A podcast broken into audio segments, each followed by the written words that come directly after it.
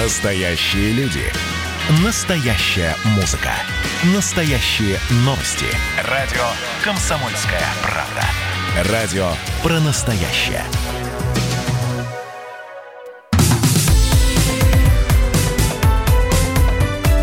Как дела, Россия?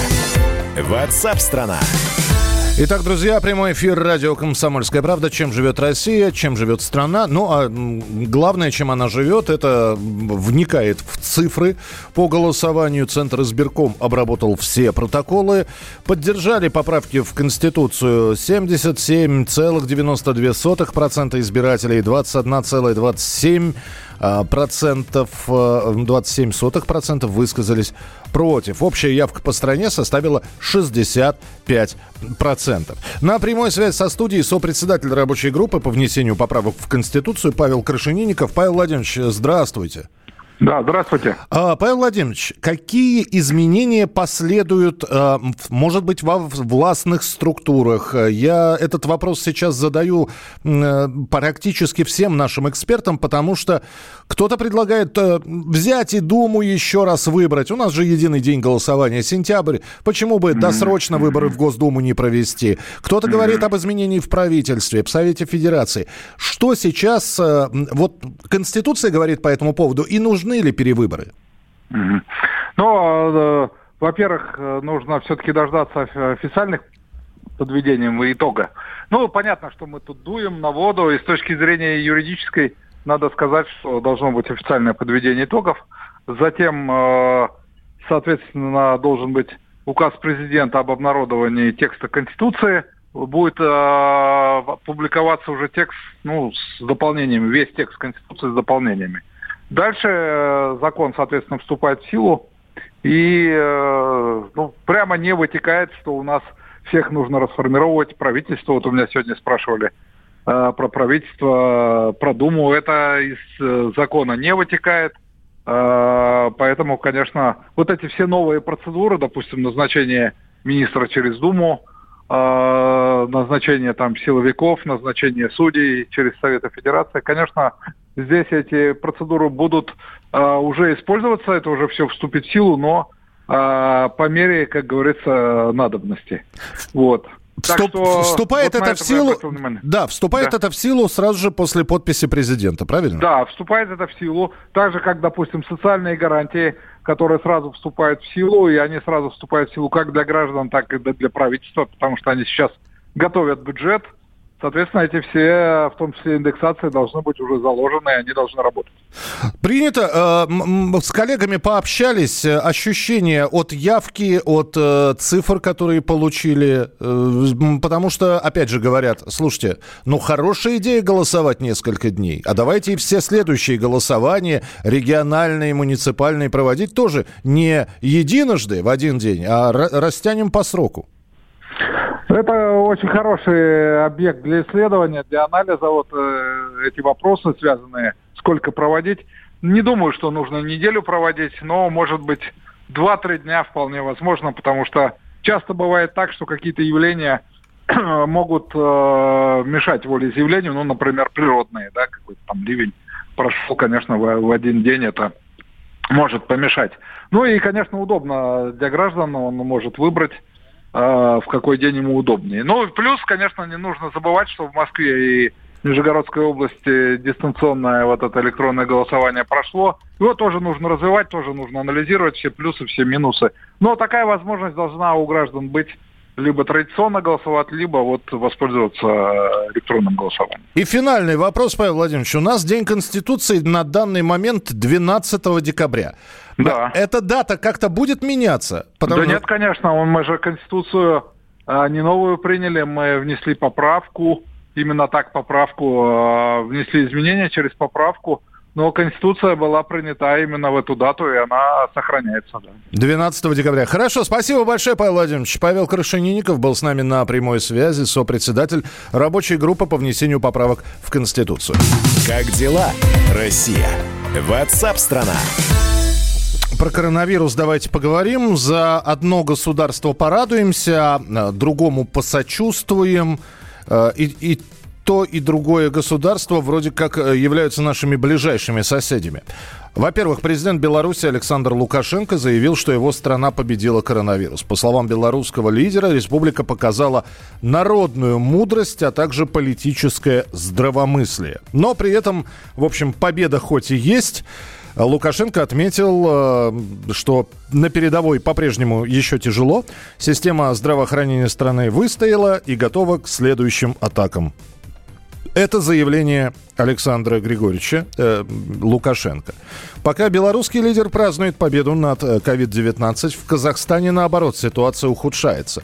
С 5 июля там ведут двухнедельный жесткий карантин для борьбы с коронавирусом. В стране приостановят автобусное сообщение между регионами, введут запрет на массовые мероприятия, крытые рынки закрыты, салоны красоты, кинотеатры, религиозные объекты закрыты, запретят ходить компаниями больше трех человек. И вот э, да, э, два полюса у нас получается. Беларусь, Казахстан. На прямой связи со студией президент Российского медицинского общества, профессор, доктор медицинских наук Евгений Очкасов. Евгений Евгеньевич, приветствую, здравствуйте. Здравствуйте. Э, вот, э, во-первых, что случилось в Казахстане? Хотелось бы ваше мнение узнать, почему там не удается никак победить коронавирус, и более того, там это все, там, там все в прогрессии находится. Эм, ну, конечно, в каждой стране имеются свои эпидемиологические особенности, которые зависят от плотности, от плотности населения, от климата, от принимаемых противоэпидемиологических мер. Э, действительно, э, э, официальные данные показывают, что в Казахстане в последние дни имеется подъем количества инфицированных.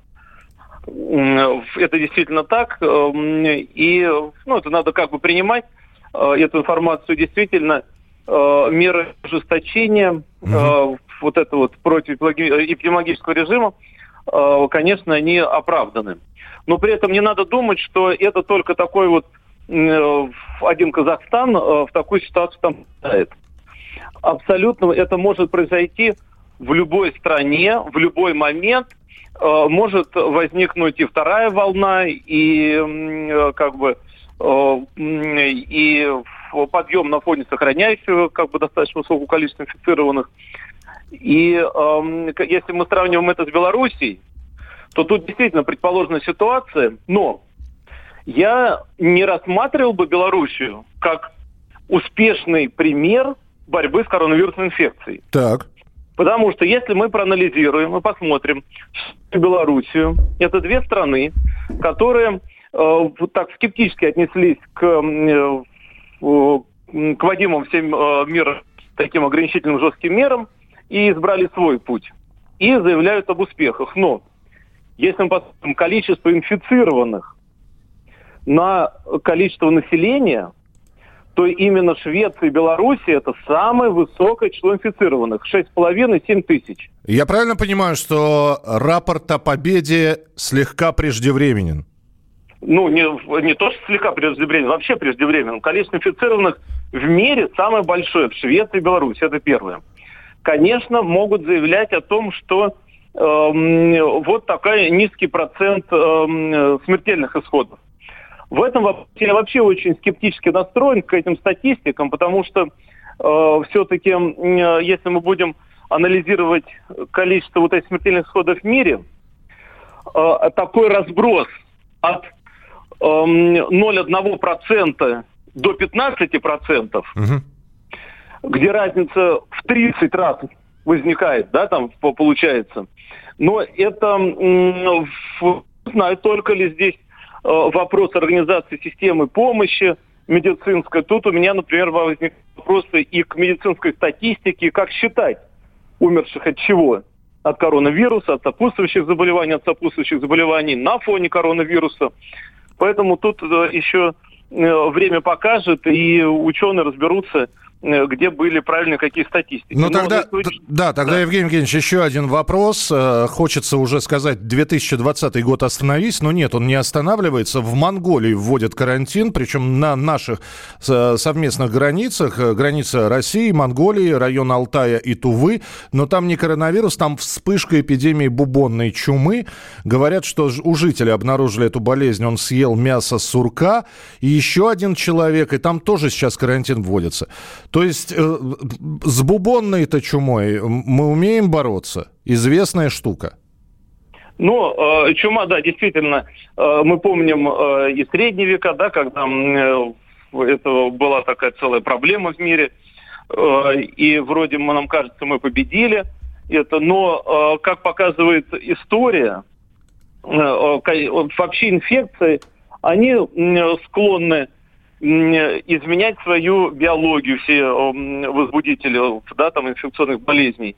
Э, и грипп это самый яркий пример. Каждый год появляются новые штаммы, имеющие свою характеристику. Мы не знаем, что будет дальше с коронавирусом. Uh-huh. Тоже. Будет ли он меняться, будет ли он мутировать, или он будет один и тот же постоянно, э, как возбудитель, либо он будет, как грипп, каждый раз появляться новый штамм, имеющий свои характерологические особенности, и возникает вопрос, а будет ли вообще эффективно в долгосрочном плане вакцинация? Или она будет короткая, как при коронавирусе действовать, как бы сезонная? Ну, в общем, да? я так понимаю, что природа продолжает